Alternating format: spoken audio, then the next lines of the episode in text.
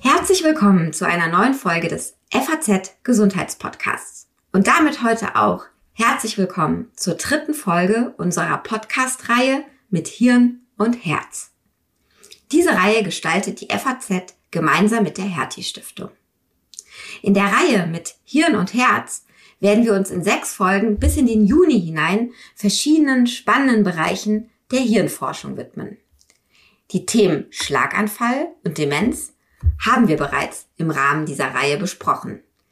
Wer sich für diese spannenden Folgen interessiert, findet sie unter anderem bei uns auf FATS.net. Heute soll es hier um das Thema multiple Sklerose gehen. Eine Autoimmunerkrankung, die leider immer häufiger in unseren Breiten auftritt und deren Ursachen und Pathogenese man, obwohl man die Krankheit schon sehr lange kennt, immer noch nicht bis ins Detail verstanden hat.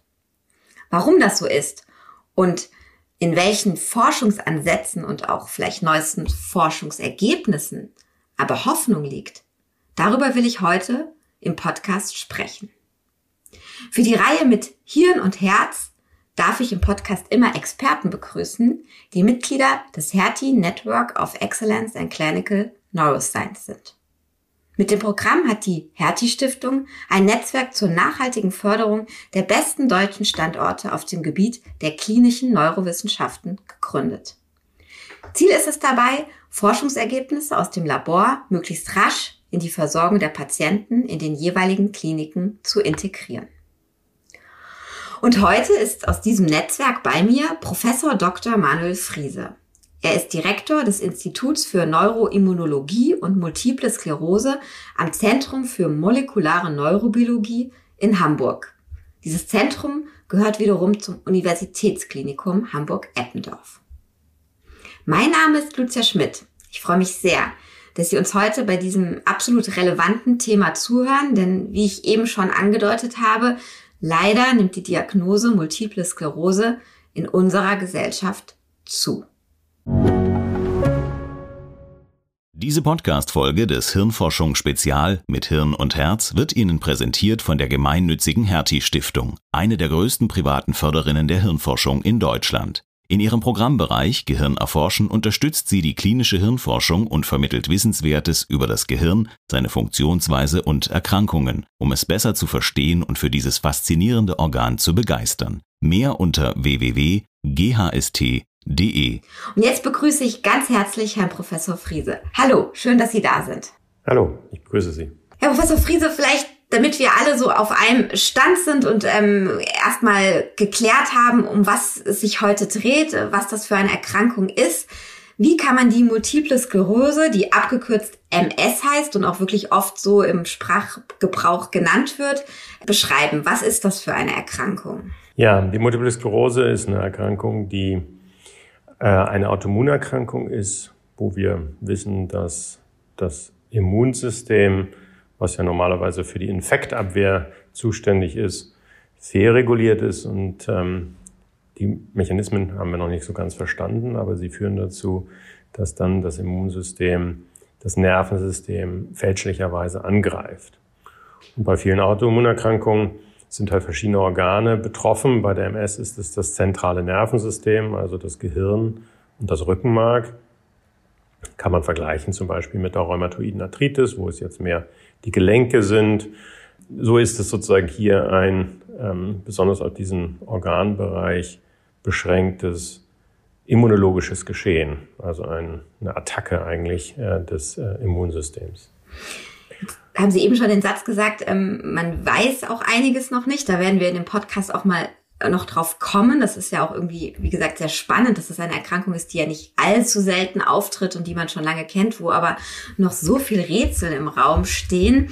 Ähm, auch bei der Ursache der Erkrankung ist man ja äh, nicht so, dass man sagt, da gibt es diese eine. Also ich habe in der Vorbereitung auf diesen Podcast ähm, festgestellt, wenn man mal rausfinden will, was eine Ursache für die MS ist, dann kommt man auf Viruserkrankungen, auf Umweltfaktoren, auf Genetik, Genetik oder auf genetische Faktoren. Ähm, können Sie da mal ein bisschen Ordnung reinbringen? Ähm, was weiß man führt zu einem Ausbruch einer MS?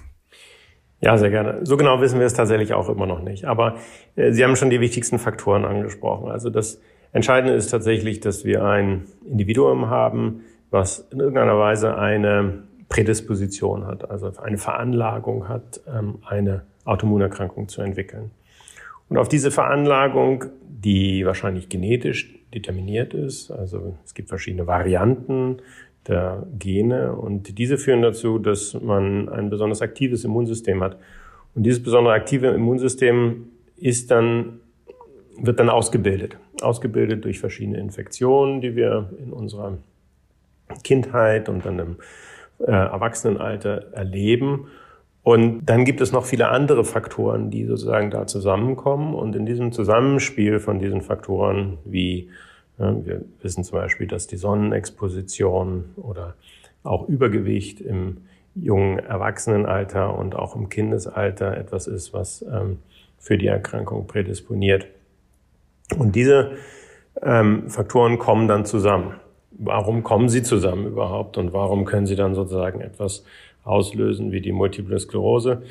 Das liegt wahrscheinlich daran, dass ähm, wir erstmal verstehen müssen, wie kommt es überhaupt zu diesen Varianten in unseren Genen? Ja, also warum haben wir überhaupt sozusagen äh, unterschiedliche Ausprägungen von Immunantworten? Und das ist etwas, was natürlich evolutionär dadurch bedingt ist, dass wir das Immunsystem haben, um Infektionen abzuwehren. Und diese Infektionen haben äh, uns selektioniert, haben diese sozusagen diese verschiedenen Varianten der Gene äh, selektioniert, weil wir in den letzten Tausenden von Jahren sozusagen damit in Kontakt ge äh, gekommen sind, so wie wir jetzt mit dem Coronavirus in Kontakt kommen ähm, und einige da schwer erkranken, einige wenig schwer erkranken, einige auch daran sterben. Und so gibt es sozusagen, und das muss man sich über Tausende von Jahren vorstellen, und so werden sozusagen verschiedene, verschiedene Gene selektioniert oder Varianten davon. Und die haben wir jetzt, oder die hat ein Großteil der Bevölkerung. Und auf diese sind ja diese Umweltfaktoren eingewirkt gewesen, sprich, die sind sozusagen selektioniert ähm, worden. Aber jetzt hat sich unsere Umwelt drastisch geändert in den letzten tausenden Jahren, insbesondere im letzten tausend Jahren. Und diese veränderten Umweltbedingungen wie dass wir nicht mehr draußen leben hauptsächlich und viel Sonnenexposition haben, dass wir zu einem ganz anderen Zeitpunkt Infektionen haben, als wir eigentlich selektioniert wurden, sozusagen, oder diese Genvarianten selektioniert wurden. Sprich, wir haben sehr viel weniger Infektionen nur noch.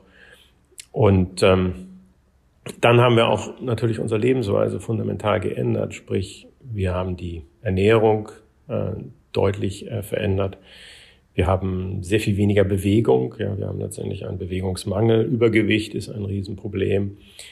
Und diese ganzen Dinge sozusagen kommen zusammen und haben jetzt sozusagen uns zurückgelassen mit einem sehr aktiven Immunsystem, was aber ausgerichtet ist für ein, eine Umwelt, die wir gar nicht mehr haben. Und diese, ähm, wie wir sagen, eigentlich diese, diese ähm, äh, ja nicht mehr in Übereinstimmung tatsächlich befindliche Ausstattung und die Umweltbedingungen führen dazu, dass wir dass das Immunsystem sich andere Dinge sucht, wie zum Beispiel, ähm, dass es irgendwie äh, unsere eigene Organe angreift.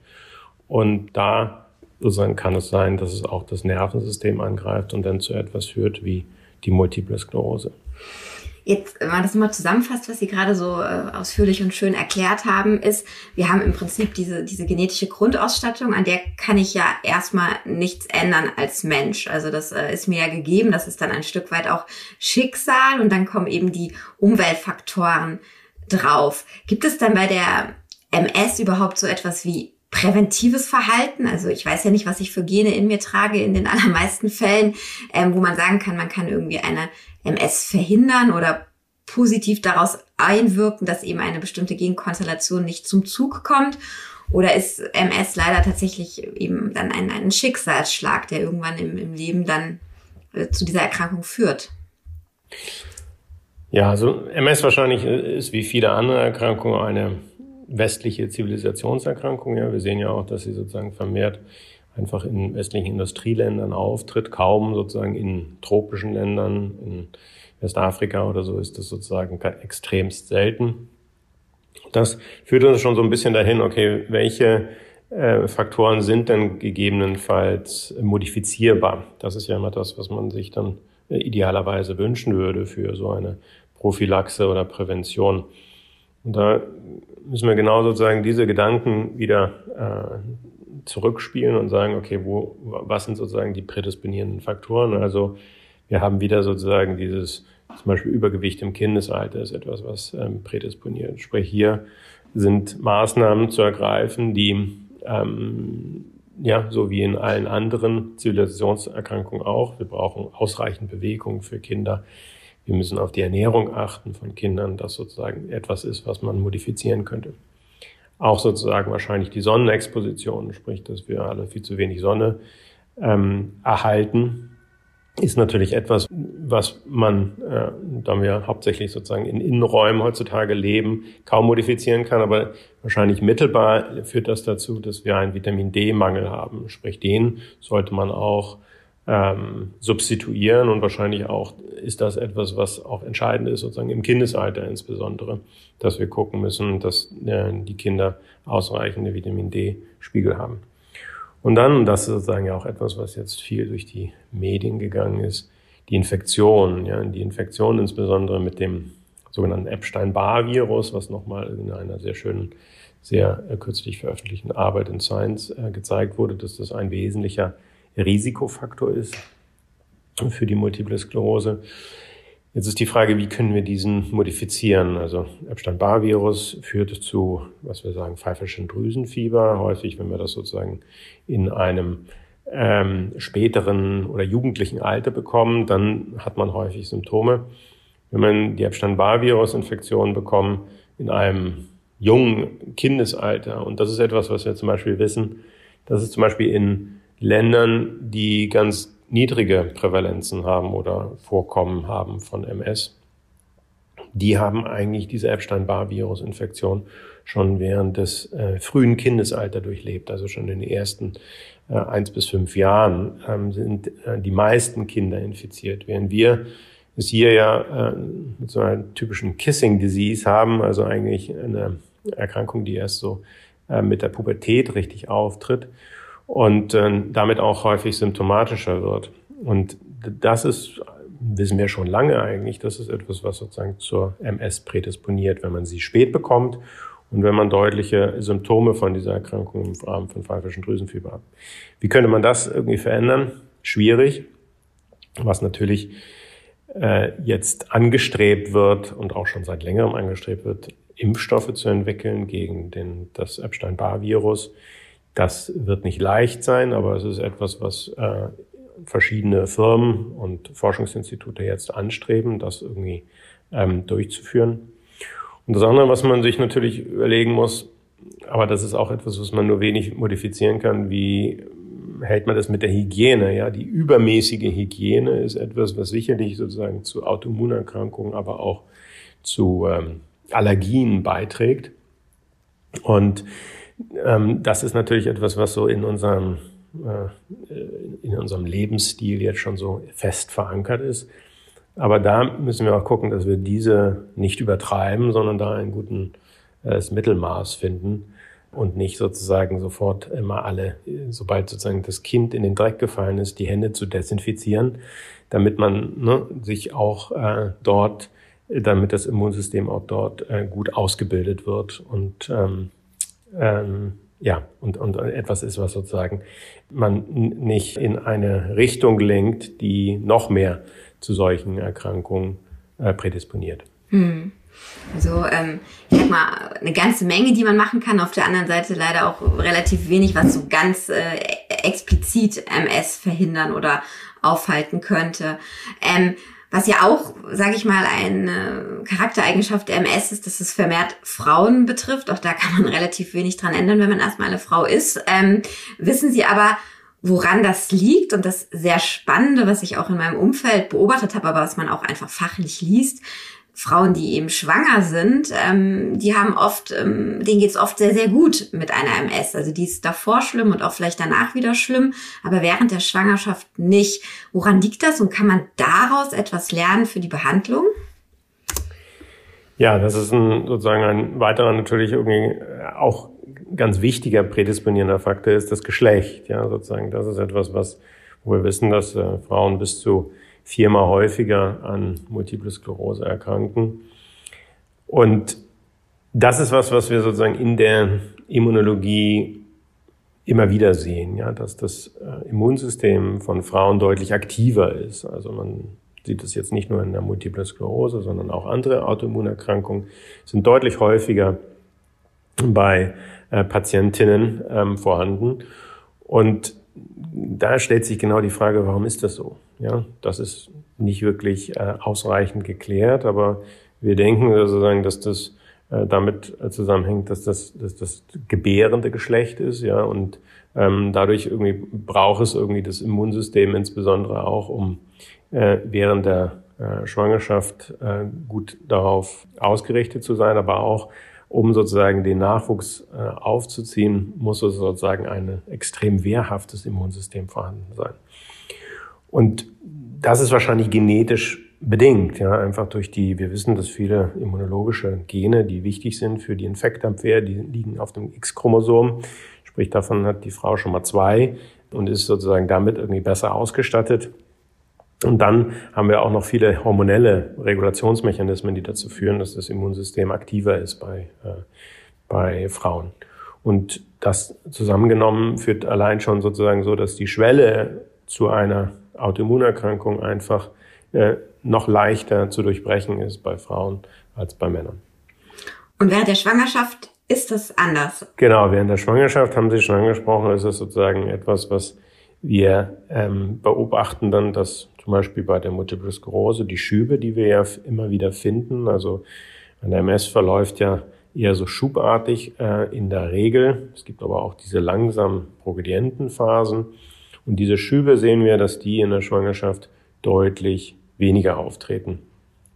Und diese Schübe ähm, treten deswegen deutlich weniger auf, weil das Immunsystem deutlich runterfährt während der Schwangerschaft. Sprich, es hat ja dann sozusagen die die schwangere Frau hat ja dann den Fetus und der Fetus, ähm, der heranwächst, ist ja genetisch nur halb identisch mit der Frau. Sprich, die Hälfte der Gene, die der Fetus trägt, sind äh, vom Mann. Und gegen diese, ähm, also diese Gene beziehungsweise die Proteine, die aus diesen Genen entstehen, die hat sozusagen das Immunsystem vorher noch nie gesehen der Frau. Und deswegen muss es sozusagen diesen ähm, heranwachsenden Fetus tolerieren. Und diese Toleranz wird dann, führt dazu, dass das Immunsystem runtergefahren wird, damit es das Kind, das werdende Kind nicht abstößt.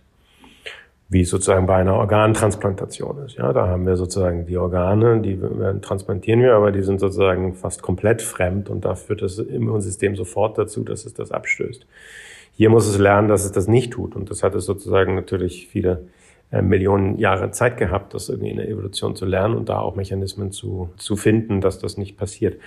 Und das sozusagen als, als Nebeneffekt sehen wir dann, dass die äh, Entzündungsaktivität auch jetzt von Autoimmunerkrankungen in der gleichen Zeit auch äh, fast komplett zum Erliegen kommt, wie die Schubaktivität bei MS-Patienten. Was wir dann aber sehen, ist, dass sozusagen häufig nach der äh, Geburt äh, kommt es dazu, dass die Schubaktivität übermäßig ansteigt, also so eine Art Rebound-Phänomen. Und das ist vielleicht so zu erklären, dass wir sagen, ja, da hat sich das Immunsystem langsam daran gewöhnt, dass es irgendwie etwas schwächer aktiv ist oder adaptiert ist. Und dann werden aber all diese ganzen Faktoren, die sozusagen das Immunsystem gedämpft haben, praktisch auf einen Tag entzogen. Ja. Und der sogenannte kalte Entzug auch von den Hormonen ähm, und von den dämpfenden Faktoren führt dazu, dass es danach sozusagen äh, überaktiv ist, das Immunsystem. Ja. Und das führt da wahrscheinlich dann im Umkehrschluss dazu, dass auch so Schübe äh, dann vermehrt auftreten nach der Geburt. Aber aus dem Immunsystem der Schwangeren, Sie haben das jetzt ja erklärt, woran das liegt, irgendwie Schlüsse zu ziehen, wie man MS-Patienten besser behandeln können. Da sind Sie wahrscheinlich dran. Das ist jetzt keine wahrscheinlich phänomenale Idee von mir alleine, aber gibt es da tatsächlich auch schon Ergebnisse dazu oder ähm, ist das einfach nicht nachahmbar, was der Körper da in der Schwangerschaft leistet? Doch, also es gibt hier sozusagen im, am Universitätsklinikum in Hamburg haben wir einen Forschungsverbund, der auch durch die Deutsche Forschungsgemeinschaft gefördert wird, wo wir uns genau solche Faktoren angucken, also sogenannte fetomaternale Immuntoleranz uns äh, anschauen. Da sind verschiedene Gruppen mit dabei.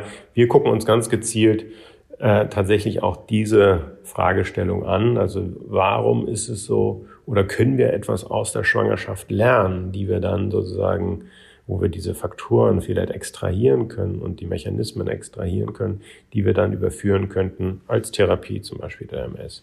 Das ist eine, ähm, eine Idee, die wurde lange Zeit sozusagen so ein bisschen ähm, vergessen. Es war, gab es mal so eine äh, in den 80er, 90ern mal so eine große Aktivität, sich das irgendwie anzugucken. Und dann lange Zeit war die sogenannte fetomaternale Immuntoleranz nicht so richtig auf dem Blick der Wissenschaftler. Aber jetzt hat es sozusagen so eine große Renaissance erlebt, dass viele sich irgendwie äh, dem wieder widmen, weil genauso wie Sie sagen, da ist wahrscheinlich ganz viel zu finden, was die Evolution hervorgebracht hat, was sozusagen das Immunsystem dämpft.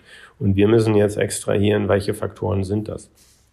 Da gibt es auch schon konkrete Befunde. Da wissen wir sozusagen, dass verschiedene äh, Signalmoleküle freigesetzt werden, zum Beispiel aus der Plazenta, die dann dazu führen, dass das Immunsystem gedämpft wird. Wir müssen gucken, können wir diese Faktoren, diese Botenstoffe verwenden und auch ähm, therapeutisch nutzen, vielleicht irgendwann.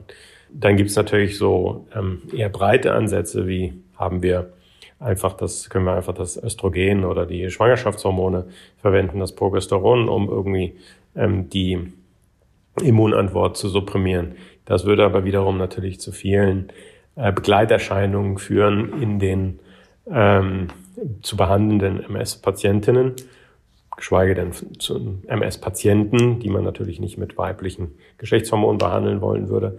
Aber wenn wir dann verstehen, wie die eigentlich wirken auf diese Immunsystem, auf das Immunsystem ganz spezifisch, könnte man sozusagen vielleicht extrahieren, ähm, was sind eigentlich die Signalwege dann in der Zelle und haben wir dann nicht sozusagen vielleicht ein, eine Möglichkeit dort therapeutisch einzugreifen, die nicht diese ganzen verschiedenen Nebenwirkungen macht, aber ganz gezielt nur dieses Immunsystem modelliert. Das sind genau die Fragen, die wir uns stellen und äh, da gebe ich Ihnen recht, das ist äh, hochspannend, erstmal das System zu verstehen, also wie sich das irgendwie ausgebildet hat, ähm, überhaupt, dass der Fetus toleriert wird durch die Mutter und dann äh, können wir nicht diese Faktoren genauer beschreiben und auch uns nutzbar machen. Ich will gleich noch weiter darauf eingehen, ähm, an was Sie da auch speziell in Hamburg forschen um vielleicht sozusagen den Blog äh, abzuschließen, ähm, so allgemein zur MS, was, was muss man dazu eigentlich wissen? Sie haben jetzt mehrmals ähm, natürlich Schübe genannt und ich glaube, wir haben noch gar nicht drüber geredet, wie sich eben die MS zeigt. Vielleicht einfach der Vollständigkeitshalber, wenn man den Podcast hört, in vier, fünf Sätzen, was sind so die typischen Symptome der MS, wenn sie dann ausbricht? Ja, also die MS ist eine Erkrankung, die meistens ja im jungen Erwachsenenalter auftritt und die zeigt sich dann in den allermeisten Fällen als ähm, zunächst eine Störung des Nervensystems, des zentralen Nervensystems. Was heißt das? Das heißt, dass so elementare Fähigkeiten wie das Sehen zum ersten Mal gestört sein kann. Das kann sein, dass man so verschwommen sieht, ja, das, ähm, weil die Leitfähigkeit des Sehnervs äh, gestört ist.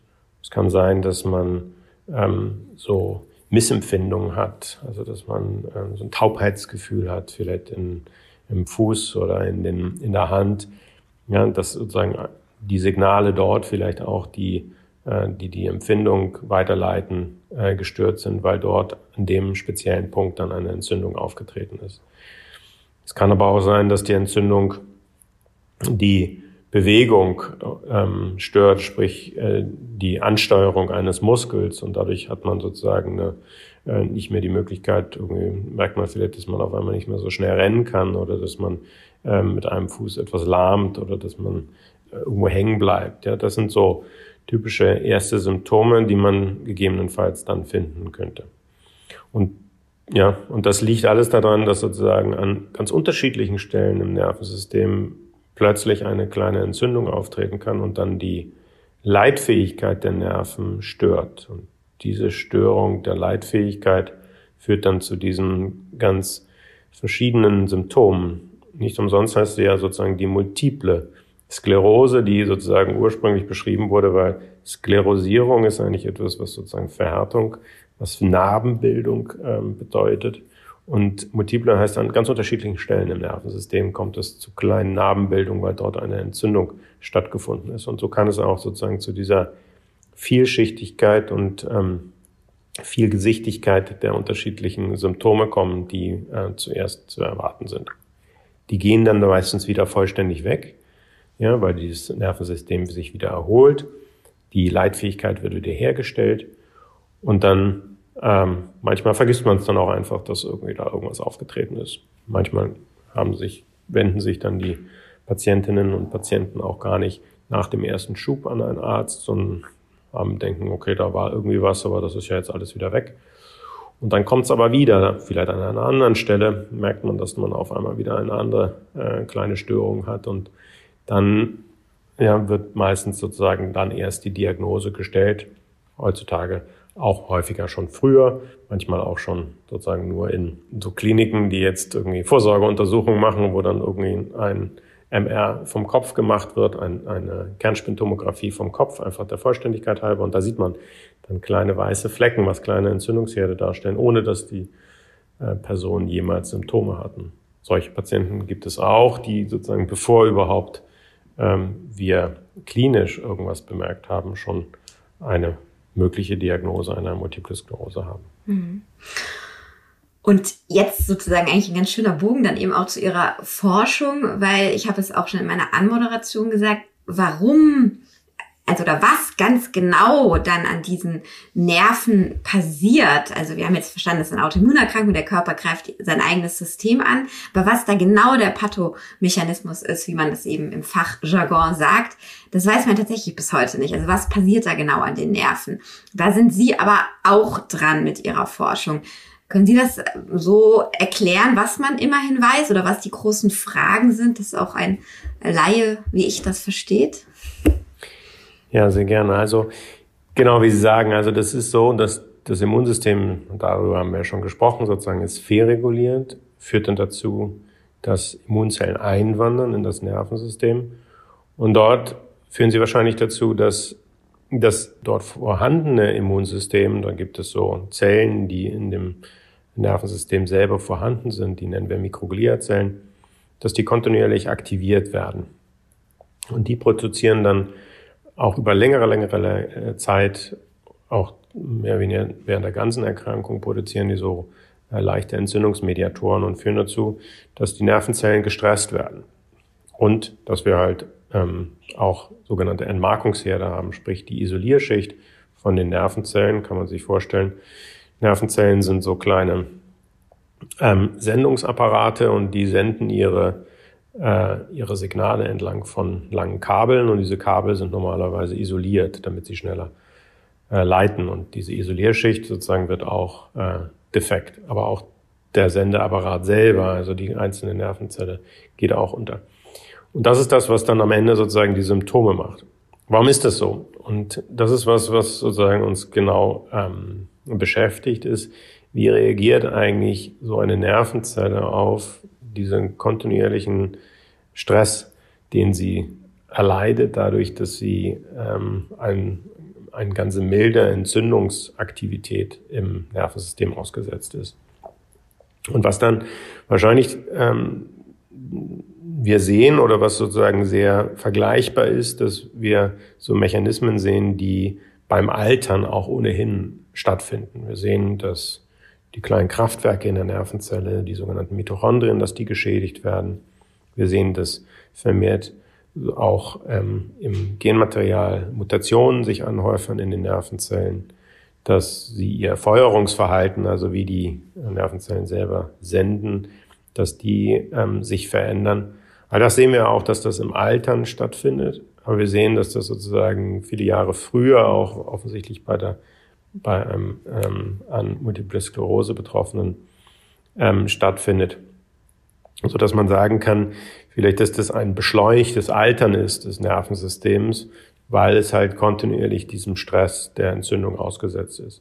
Wir wissen auch, dass das Altern selber zur Entzündung führt, sprich Auch das ist sozusagen wahrscheinlich ein ganz ähnlicher Mechanismus, nur dass er sozusagen viel schneller und viel dramatischer abläuft.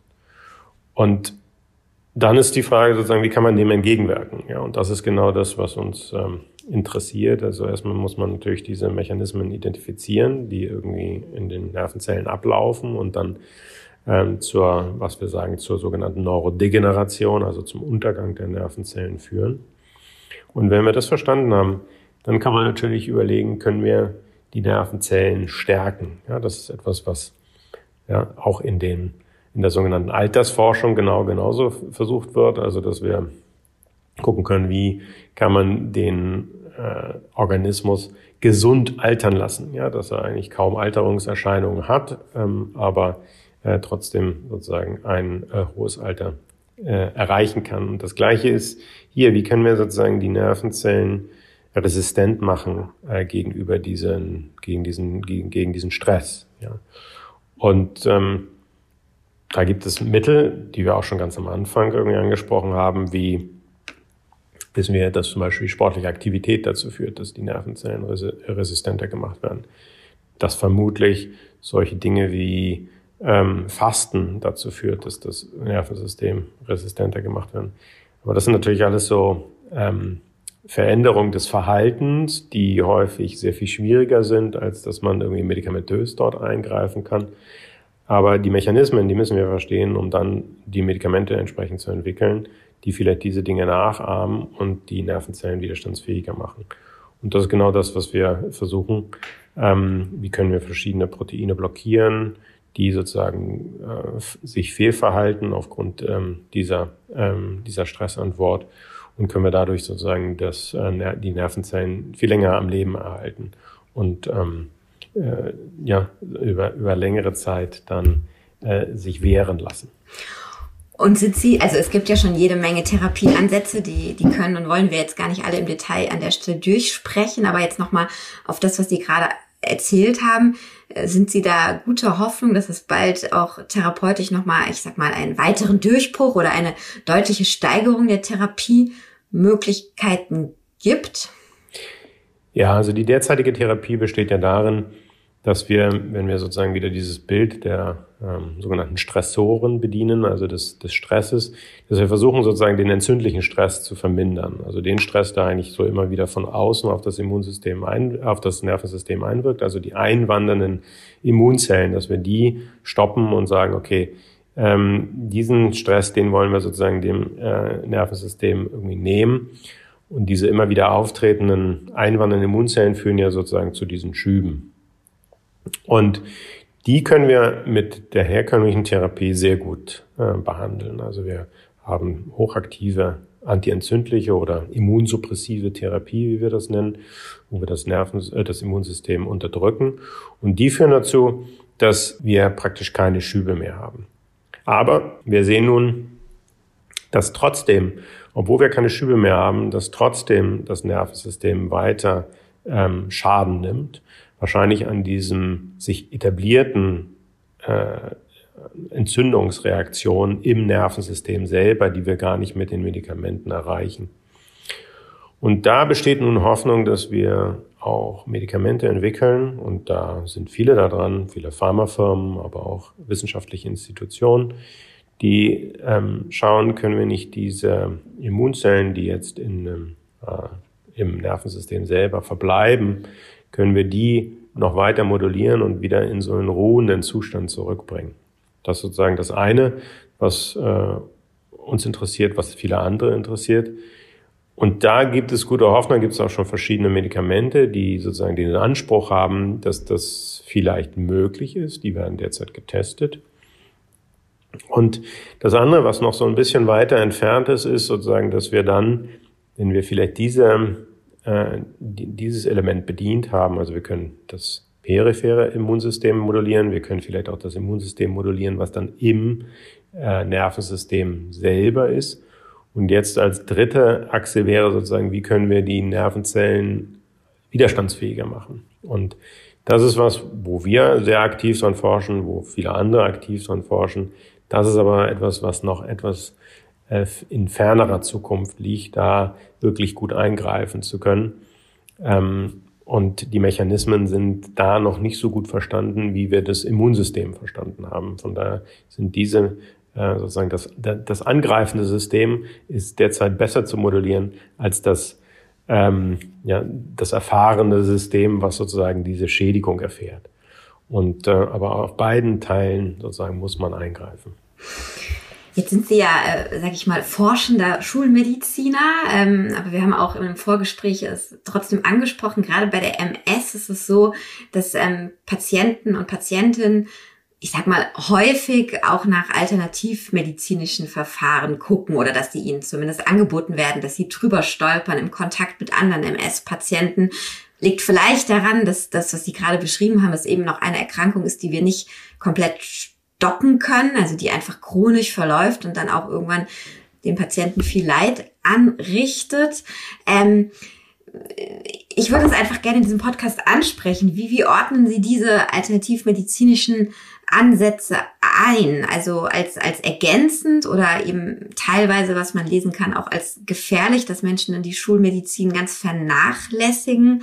Ähm, wie, wie stehen Sie dazu? Ja, einerseits muss man natürlich sagen, ist die Schulmedizin eine große Errungenschaft der Menschheit, ja, sozusagen die sogenannte wissenschaftliche Methode, dass wir einen kontinuierlichen Prozess haben von Überprüfung, Diskurs, alles wieder in Frage stellen, um dann wieder sozusagen neu anzufangen und wieder alles sozusagen zu testen. Hat das wirklich sozusagen Bestand? Hat das wirklich einen Wert da drin, dass wir ähm, Patientinnen und Patienten damit überhaupt einen Nutzen bringen? Ja, das ist sozusagen ja die schulmedizinische Methode, die sich auch jedes Mal wieder ähm, durchaus äh, in Frage stellt äh, und auch, äh, ne, also das haben wir in dieser Corona-Debatte äh, viel ge gehört und gesehen, wo Meinungen, die für kurze Zeit ge äh, gegolten haben, dann wieder über den Haufen geworfen wurden, weil wieder eine neue Erkenntnis sozusagen äh, stattfand. Und so kann man das natürlich auch übertragen auf die MS. Es gibt immer wieder neue Erkenntnisse, die wieder zu neuen Ideen führen und auch äh, alte Ideen in Frage stellen. Die Alternativmethoden sind meistens sozusagen von diesem Prozess abgekoppelt. Sprich, die stellen sich häufig gar nicht in Frage, sondern es gibt eine gewisse Behauptung von einer Person meistens, die eine Erklärung für etwas hat. So fängt es natürlich auch in der Schulmedizin an. Nur dann kommt sozusagen der wissenschaftliche Prozess und dieser wissenschaftliche Prozess ist etwas, der dann meistens in der Alternativen ähm, nicht stattfindet und ähm, einfach mh, mm, Dinge angewandt werden, ohne dass sie dann kontinuierlich hinterfragt werden. Und da kann es durchaus sein, dass diese, ähm, dass es dort Dinge dann drunter gibt, die einen sehr guten Effekt haben könnten, nur es gibt keinen nachgewiesenen Effekt, weil es diese wissenschaftliche Methode nicht gibt. Aber es kann auch sein, dass diese Therapien einen Schaden einrichten, ja, so wie wir natürlich auch in der Schulmedizin immer mal wieder Therapien haben, die einen Schaden angerichtet haben, der dann nachgewiesen wurde und dann wurde er sozusagen wieder verworfen und man wurde, hat das nächste getestet. Und da muss man sich natürlich irgendwie schon immer wieder, äh, muss man vorsichtig sein, ne? eine Therapie, die ja, viele immer mal wieder anbringen und ins Gespräch bringen, ist zum Beispiel die hochdosierte Vitamin D-Therapie. Ja? Ähm, das ist etwas, was man im Internet leicht finden kann und was irgendwie in Foren diskutiert wird als äh, eine tolle Methode, um MS zu heilen oder dagegen äh, anzugehen. Die hat aber auch verschiedenste Risiken, die irgendwie selten berichtet werden. Und dann gibt es natürlich immer jemanden, der berichtet, dass es mir ganz toll geholfen hat oder dass es der Person toll geholfen hat. Aber auf diese Einzelberichte äh, kann man natürlich nichts aufbauen. Und da sozusagen ist die Schulmedizin in den Einzelberichten, auf die hört sie nicht. Ja, weil die Schulmedizin äh, guckt immer das Kollektiv an und schaut sozusagen, können wir einer großen Menge an äh, Patienten helfen und hat das sozusagen dann in der wissenschaftlichen Methode seinen, äh, seinen Stellenwert. Und ich glaube, so kann man die Dinge versuchen einigermaßen zu ordnen, aber ich möchte ja, jeder hat sozusagen da äh, natürlich seine Freiheit zu entscheiden, an wen oder an was er sich wendet. Mhm. In dem Rahmen der, der Vorbereitung auf das Thema bin ich dann auch darauf gestoßen, dass man immer mal wieder im berühmten Internet, wo man ja vorsichtig sein muss, findet, dass eben jetzt im Rahmen der Corona-Pandemie die Corona-Impfung, über die wir ja so viel auch diskutieren, für MS-Patientinnen und Patienten nicht gut sein könnte. Man findet aber auch jede Menge äh, anderer äh, Berichterstattung dazu. Vielleicht einfach abschließend, um einen aktuellen Bogen noch zu schließen an Sie als Fachmann. Was würden Sie MS-Patienten empfehlen in Sachen Corona-Impfung? Ja, das ist natürlich ein äh, viel diskutiertes Thema. Und da kann ich, habe ich eine sehr klare Stellungnahme sozusagen, dass es äh, da keinerlei Hinweise dafür gibt, dass eine Corona-Impfung schädlich sein könnte für MS-Patienten. Also es gibt ähm, verschiedenste Berichte, die zeigen, dass zum Beispiel Schübe nicht ausgelöst werden dadurch, durch die Corona-Impfung. Und auch wenn man jetzt ähm, als Nicht-Betroffener Bedenken hat, dass vielleicht so eine MS ausgelöst werden könnte, das wird ja auch immer wieder ins Gespräch ge gebracht, dass ähm, Impfung MS selber auslösen kann. Auch da gibt es keinerlei Hinweise, dass das der Fall sein könnte. Ja, da gibt es jetzt auch große Daten aus Großbritannien zum Beispiel, die über 20 Millionen Geimpfte sich angeguckt haben, wo es keinen Hinweis darauf gibt, dass eine MS dadurch ausgelöst werden kann. Also da kann ich jeden beruhigen und sagen, auf jeden Fall impfen, insbesondere MS-Patienten, denn an der anderen Seite wissen wir sehr genau, dass ähm, erste entzündliche Schübe äh, des Nervensystems ausgelöst werden können durch eine Corona-Infektion. Und wahrscheinlich ist es auch so, dass Schübe vermehrt ausgelöst werden können, wenn eine Corona-Infektion stattfindet. Also ähm, hier ist eine Impfung ganz entscheidend und insbesondere für MS-Patienten, denn viele von den Medikamenten, die dann verwendet werden, führen ja dazu, dass das Immunsystem etwas gedämpft und unterdrückt wird. Und ähm, wenn dann nicht vorher eine Impfung stattgefunden hat, dann ähm, kann sozusagen die Infektabwehr gegenüber des äh, dann ähm, stattfindenden Corona-Infektion deutlich äh, weniger stark ausgeprägt sein, was zu schweren Verläufen führen kann. Es gibt einige Medikamente, bei denen ist das nachgewiesen, bei anderen nicht. Aber generell äh, ist zu sagen, MS-Patienten und Patientinnen sollten sich auf jeden Fall impfen lassen und für alle anderen besteht keinerlei Hinweis darauf, dass zum Beispiel eine MS ausgelöst werden kann. Nochmal ganz klare und äh, wie ich denke auch sehr wichtige Worte in dieser ganzen teilweise doch diffusen und emotionalen äh, Diskussion um die Corona-Impfung. Ja, lieber Herr Professor Friese, vielen Dank für dieses sehr interessante Gespräch und äh, all die Einblicke in Ihre Arbeit und Ihre Forschung. Ich danke Ihnen ganz herzlich. Ja, freut mich, dass Sie da waren. Ihnen, liebe Hörerinnen und Hörer, besten Dank für das Interesse. Ähm, ich darf Sie jetzt schon mal neugierig machen auf den nächsten Podcast der Reihe mit Hirn und Herz. Ähm, da wird es um das Thema Parkinson gehen. Ich freue mich natürlich, wenn Sie uns dann auch wieder zuhören. Und bis dahin wünsche ich Ihnen alles, alles Gute. Bleiben Sie wohl auf. Diese Podcast-Folge des Hirnforschung Spezial mit Hirn und Herz wurde Ihnen präsentiert von der gemeinnützigen Hertie Stiftung, eine der größten privaten Förderinnen der Hirnforschung in Deutschland. In ihrem Programmbereich Gehirn erforschen unterstützt sie die klinische Hirnforschung und vermittelt Wissenswertes über das Gehirn, seine Funktionsweise und Erkrankungen, um es besser zu verstehen und für dieses faszinierende Organ zu begeistern. Mehr unter www.ghst.de. Mein Name ist Dr. Tilman Rümenapf, niedergelassener Kinder- und Jugendarzt hier im Ennepe-Ruhr-Kreis. Die Einführung der Telematik sehe ich durchaus als Chance, aber aktuell fällt das System oft aus und es gibt viel zu wenig technischen Support. Dafür geht eine Menge Zeit drauf, in der ich die Kinder nicht genügend betreuen kann. Das muss sich ändern. Die besondere Nähe der niedergelassenen Haus- und Fachärzte ist in Gefahr. Was die Gesundheitspolitik jetzt dringend ändern muss, erfahren Sie auf rettetdiepraxen.de.